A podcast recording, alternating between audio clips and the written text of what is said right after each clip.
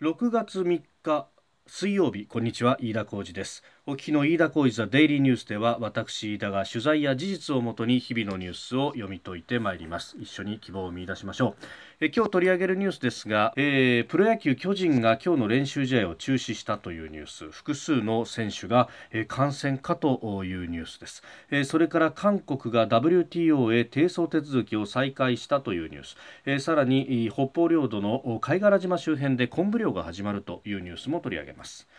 えー、まずですね、えー、今収録してますのは6月3日水曜日日本時間の6時前という段階です。すでに東京株式市場は閉まっています。日経平均株価昨日と比べ288円15銭安2万2613円76銭で取引を終えております。えー、アメリカの経済について支援策検討が始まったということで、まあ、経済活動の本格再開の期待が高まった、えー、それから外国為替市場で円安に触れているということも理由の一つで挙げたということです。えー、その円ドル相場ですけれども現在は1ドル108円79銭で取引をされていると、まあ、昨日の同じ時間と比べると1円ほど円安ということで、まあ、それを交換したというのもあるようです。えー、さて、えー、気になるニュースですが東京ドームで、えー、今日予定されていた巨人と西武の練習試合、えー、試合開始の1時間前に中止ということが発表になりました、えー、巨人の複数の選手が、えー、新型コロナウイルスに感染した疑いがあるということであります。でまあ、これに関してはですねえ今日の夕方この試合中止の理由などについて球団が会見をして説明するということになっております、まあ、ただ今のところこの会見の模様等々はですね情報としては入ってきておりませんので、えー、まだどういったことかわからないというところなんですが、まあ、こういったことが起こるとじゃあ6月19日に開幕が予定されておりますけれどもこのプロ野球一体どうなってしまうのかというところですがえー、これですね NPB 日本野球機構とそれからサッカーの J リーグですね。日本プロサッカーリーグにおける新型コロナウイルス感染症対策という、まあ、専門家からの提言がですね、えー、ホームページ上に出ております。でこれによると選手及び家族も含めたチームの関係者に仮にですね PCR 検査の結果陽性反応が出た場合どういった対応をするのか、えー、陽性反応だった本人は入院もしくは自宅療養になると。で、えー、濃厚接触者も自宅待機になると。で、え、その他の選手、チーム関係者は原則チームの動きに従ってチームは予定通りに試合や、えー、練習をすると。チーム全体の活動はこの時点では停止はしないとただ検温等の健康チェックをより厳正に実施するということが記されております。まあ、あということはですね、まあ、あのこの時点でチーム内に蔓延したということでない場合はですね、えー、6月19日の開幕というのは、まあ、基本的には予定通りということになりますが、まあ、ただこの濃厚接触者がどこまで広がるかというのも一つの、えー、ポイントとなりそうです。えー、これに関してですね国立感染症研究所感染症疫学センターが、えー、Q&A を出していますあの濃厚接触者の定義が4月の中頃で、えー、変更になったということがありますので、まあ、それに関しての Q&A、えー、4月27日掲載というふうに出ております。でそれによるとですね濃厚接触と判断する目安を、えー、1メートル以内かつ15分以上の接触というふうにされております。ここが問題で、えーということはチームメイトがどうなるのかというところです。えー、まあ、全く会話なく練習試合ができるのかというとなかなかできないと。でしかもですねあのチームメイトであれば同じベンチの中にいる、まあ、声は出さないようにということを言いながら全く出ていなかったかというとそうではないであろうしそれから、えー、ロッカールームなどもかなり接近したところで、えー、共有をすると。いうことも考えるとまあうん保健所がどういった判断をするかによりますが、えー、基本的にチームメイトは、えー、濃厚接触者に当たる可能性が高いんではないかと思います。えそうすると、え先ほどの提言に従えば濃厚接触者も自宅待機になる練習及び試合はできないということになると、まあ、あの巨人は1軍2軍を入れ替える形でかなり、まあ、戦力的にはダウンする形で、えー、開幕を迎えざるを得ないのかと。いうことになりそうです。まあ、この辺も含めてですね、え夕方の会見で明らかにされるのではないかと、え思うのですが、まあ、あの今のところはあそういった可能性が高いと、まあ、ただあの提言に従えばですけれどもそして仮にこの疑いのある選手が陽性であるということが確定すればというところですが、まあ19日のシーズン開幕後とこれで吹っ飛ぶということにはならないのではないかと、まあ、ただあのここからさらに濃厚接触者 PCR 検査を進めるうちに、まあ、チーム全体がクラスターというようなことになってくるとまた局面は変わるかもしれません。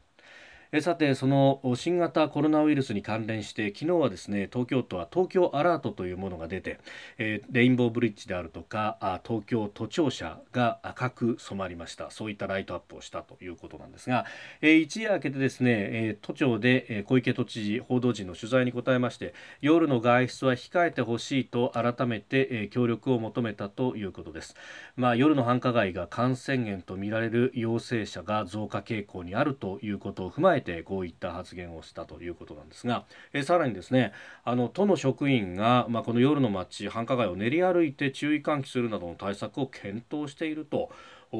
いうことを表明しております。うん。これ結局緊急事態宣言はすでに解除されていますので行動制限に関して、えー、都知事が何か権限を持っているものではないということ、まあ、法の裏打ちがない中で、えー、要請という形、まあ、空気を変える形で、えー人々の行動を変えようということであろうと思うんですが一方でですねこれはその法の裏打ちがないということになるとまあ一方でその夜の繁華街で営業しているお店にとってはこれ営業妨害以外の何物でもないということになると、まあ、今この都知事にこう真っ向から、えー、批判をするとか、えー、いうことはなかなかやりづらいのかもしれないですけれどもこれは行政訴訟になったりしないのかなということは素朴に疑問に思うところでありますしえー、法の支配等々を、まあ、重視するいわゆるリベラルと呼ばれる方々はこういった形で、えー、法律や条例を迂回するようにですね、えー、世の中の空気を変えて、えそして、まああの自粛警察これ目に見える形でのですね党職員が練り歩いて注意喚起ということは目に見える形で、え自粛警察を動かすというようなことでですね。うん行動を制限したりすることが果たして本当に健全なことなのかというのはもっと議論していいことだと思いますし、えー、もっといわゆるリベラルという方々は注意深く見守らないといけないと。仮にですね、えー、次の総理であるとかあるいは、えー、今の政権と、まあ、対峙的な姿勢も見せつつ今まで、えー、この都政を運営してきた、えー、小池都知事にシンパシーを抱くという、まああの政権とは距離の遠いメディアがあったとしてもですねそれはそれこれはこれということで、まあ、反権力が全て正義であるということではなくきちんと、まあ、権利というものあるいは自由というものは議論してほしいなということはつくづく思うところであります。さて、えー、続いてのニュースですがあ韓国と日本の関係です、えー、韓国がですね日本の対韓輸出規制強化をめぐって、えー、世界貿易機関 WTO での紛争解決手続きの再開を表明したと、まあ、これを受けて、えー、日本の茂木外務大臣は、えー、韓国のカン・ギョンファ外相と電話会談をしまして、えー、極めて遺憾であると。懸案の解決に資さず極めて遺憾であると伝えたというニュースが出てきました。えー、これですねあの輸出管理の強化、まあ、これはあのフッ化水素であったりとかレジストであったりとかああいうですね、まあ、特に精密機器の製作に関わる物質、まあ、こういった材料をですね、韓国に輸出する際に、まあ、今まではあの韓国は管理をしっかりしているという前提のもと特に輸出に際しても何か規制があったりとか審査があったわけではないんですけれども、え、果たしてこの管理輸出管理というものが、え、きちんとされているのかというのが、え、韓国側から何度問い合わせてもなかなか有効な回答がなかったというようなこと。そして、まあ、北朝鮮その他その他、えー、かなり懸案の懸念のある国に対してこの韓国に輸出した、え、材料というものが流れていったんではないかという疑念がある。そしてその疑念が晴れないということをもって、え、去年ですね、え韓国への輸出に関しては物質を限定して輸出管理を強化すると、えー一件一件、えどういったところに送るのかどういった目的で使うのか本当に使われているのかそれをトレースできるのかということまできちんと審査した上でその審査をして、え、懸念がないというものは輸出を許可するという形の措置に変えました。でこれはこれそのものはですね、えー、この WTO であるとかあるいは、えー、国際的な安全保障の枠組みの中でもこう認められたというかむしろ求められる、えー、措置でありますむしろそれを、まあ、ホワイト国という形で、えー、優遇をしていたとただ優遇の根拠となるきちんとした管理というものに対しての疑問に韓国側が答えてくれなかったから日本はこうしたんだということが建前でありました。で、えー韓国側はそれに対してですね、えー、WTO に提訴をするということでありました、まあ、あの韓国側の言い分としては管理体制の改善策を講じたものの、えー、一向に措置の撤廃に動かないという日本に、まあ、しびれを切らしたというふうにも言っております、まあ、国内世論も意識したというふうにも言われておりまして、えー、この輸出管理強化措置の発動から7月に1年を迎えると。ムン・ジェイン政権は1年間何の交渉をしてきたんだというふうに言われる前に先手を打ってきたんじゃないかということのようであります。であのー半導体の材料がですね、えー、支障なく日本から輸入されていることなどを、まあ、韓国メディアから指摘をされてで、えー、それに対して、えー、まああのまあ、日本側の言い分とこれ近いんですけれどももうあの管理変えたけれどもあの支障なく輸出ができてるじゃないかとだからあの現状さほどこう不利益を韓国被ってないでしょと。いうことを、まあ、記者団からも説明、えー、質問を受けたそうなんですがそれに対して韓国の産業通商資源省のですね、えー、貿易投資室長、まあ、このカウンターパートになる方ですが依然として不確性が不確実性が残っているからこうした問題は必ず解消すべきと判断したということで、えー、強硬策を正当化しております。で韓国はさらにですねこの軍事情報包括法協定、え日韓 GSOMIA というものを、まああの一方的に破棄をすると、まあ、破棄するというか更新をしないということを去年、え通告してきました。本来はこの情報軍事情報包括法協定と、えー、輸出管理の強化というもの輸出管理の強化というものは、えー全く別物だったんですけれども韓国側はですね意図的にこれをリンクさせました。え去年の11月にこの G ソミア破棄をやめるというふうに決めた際に、えーまあ、ジーソミア破棄をやめる代わりに、えー韓国と日本の間のこの輸出管理の政策対話をすると、まあ、それを条件に WTO 提訴の手続きを停止するんだと、まあ、あいうことで日本側の譲歩を引き出したように見せたということがあります。であのここで、えー、非なるものをですね、えー、一緒くたにしてしまったもんですから、えー、韓国日もさっちもいかなくなってきたと。ジーソミに関してはもともと韓国側が求めていたというような歴史もあります。日本は別にどっちでもよかった。でまたあの間に立つアメリカがですね日韓の間での情報のやり取りを円滑化してほしいという強い要望があったわけです。まあ、今までは韓国の情報を得るには、えー、に韓国から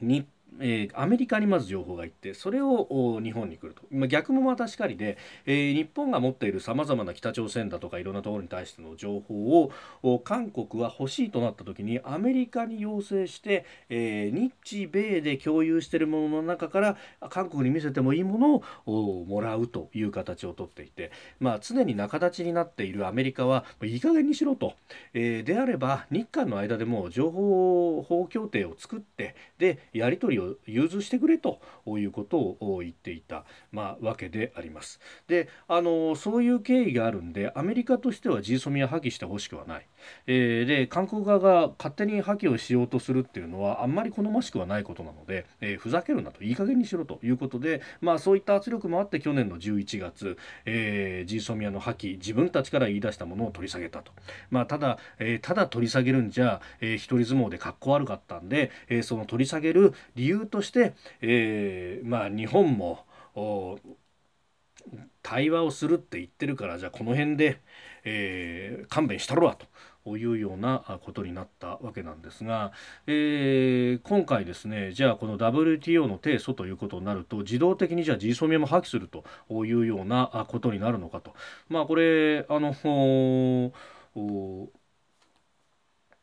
韓国側の言い分はホワイト国リストへ復帰しなければ GSOMIA は終了するということで日本は特に何も言ってないというところなのでこのままいくと GSOMIA が終了すると。まあ、ただそんなことになるとですねアメリカがどう言うかというところそして東アジア情勢全体も考えると、えー、それを許すかというところもありますので、えーえー、韓国側はいい加減この一人相撲をやめたらどうかなというふうに思います。えーまあ、日本としては、えー、何も動かないと、まあ、動かないというかですね、え、そもそも粛々とやっているだけというところなので、えまあ、一人相撲を取りたいんだったら取ればというふうに、え、今あやっていると。まああの、この状態というのが、まあ、日本にとっては日本の国益にかなうということであろうと思います。下手な譲歩もしなければ下手に向こうを挑発するようないたけだかなこともしないと、えー、ただただただ、えー、紛争解決手続きの再開なんていうね、えー、表へ出ろみたいなことは残念だなと。残念だよと。言い続けることこれが国益にかなうと茂木さん余計なこと言わなかったのは非常にいい仕事をされているなということは非常に思います。えー、それから北方領土の貝殻島周辺の昆布漁というものが、えー、今日からあ3日ですね、えー、ですからあ今日から始まるということがあこれも記事になっております。まあ、ここはですねあの日日本とロシアの間であの国を介さずにですね民間の間で協定をして、えー、やるという昆布の量であります。あのノサップ岬とそれからえその先にある歯舞群島。で歯舞群島の中に貝殻島というところがあって、えここの間幅3.7キロの五葉米水道というところがあります。で、えその五葉米水道を、まああのマッカーサーラインというものが引かれて、えー、事実上ですね、まあ、あのその真ん中より向こう側という貝殻島の周辺は、まあ、当時旧ソ連今ロシアが、えー、不当に、え、日本から見ると完全に不当に、え、支配をしているということ、まあ、ただあのこの根室の漁師さんからすると非常に昆布のいい漁場であってですねなんとかここで安全に漁をしたいということで、え、民間の協定が結ばれていると、まあ、日本側としては、えー協定に基づいてですね民間の交渉に基づいて、まあ、あの入漁料を払ってそして、えー、昆布を取るということをやっております。まあ、去年あたり取材した時はですねかなりこの貝殻島周辺の昆布も、えー量が厳しいと厳しいというのはあの環境があまり良くなくなってしまって、えー、あんまり質のいい昆布が取れないというようなことも言われております。でさらに今年はですねこの新型コロナウイルスの影響などがあって、えー、交渉が遅れたということがあります。先月ようやく妥結して、えー、ようやく例年通りの出漁にこぎつけたと。9月末までの予定ということでここでなんとか昆布を取りたいと。まああの根室の漁師さんたちも昆布もサンマもそれから、えーカもそんなに良くないと。鮭も厳しいと。あのここのところは海の様子が非常に変わってしまっているというようなことも言われておりますんで今年はなんとか、えー昆布いい形になってほしいなというふうに私も思いますし、えー、何よりも漁家の皆さんがそれを祈っていると、まあ、あの日本の国土であるにもかかわらずそしていい漁場にあるにもかかわらずですね、えー、昆布漁許可を取る形でしか行くことができない。しかもこれも、えー、ロシアのですね、えー、まあえコーストガードのような、えー、組織の船がじっとこう見守っていたりとか見守るだけじゃなくって、えーまあ、隣県のような形でですね立ち入ってきて、えー、そして、えー、中を調べるというような嫌がらせをするというようなことも聞いております、えー、これが戦後70年続いているということ。あの漁ができるからいいということでは全くないんだと。不安もありながらでも生活のためにはここで漁をするんだということ。まあ根室のですね漁師さんたちもそんなことも話していらっしゃいました。まああの日露交渉かなり停滞しているということですけれども、まあ、昨日も話しましたが例えば、えー、G7 にロシアが加わるというようなことになればそれは、えー加盟国である日本は、えー、その決定を左右するだけの既得権がきちんとあると、まあ、この辺のカードというものあるいは、えー、コロナウイルスによって傷んだロシアの経済というようなところもですねある意味ここは足元を見ながら、えー、交渉しておくと、えー、したたかな日本外交というものが韓国に対してもロシアに対しても求められているというところであります。飯田浩司ザデイリーニュース月曜から金曜の夕方ポッドキャストで配信しています、えー、番組はニュースに関してのご意見感想飯田 TDN アットマーク gmail.com までお送りください。飯田浩司のデイリーニュース。また明日もぜひお聞きください。以上飯田浩司でした。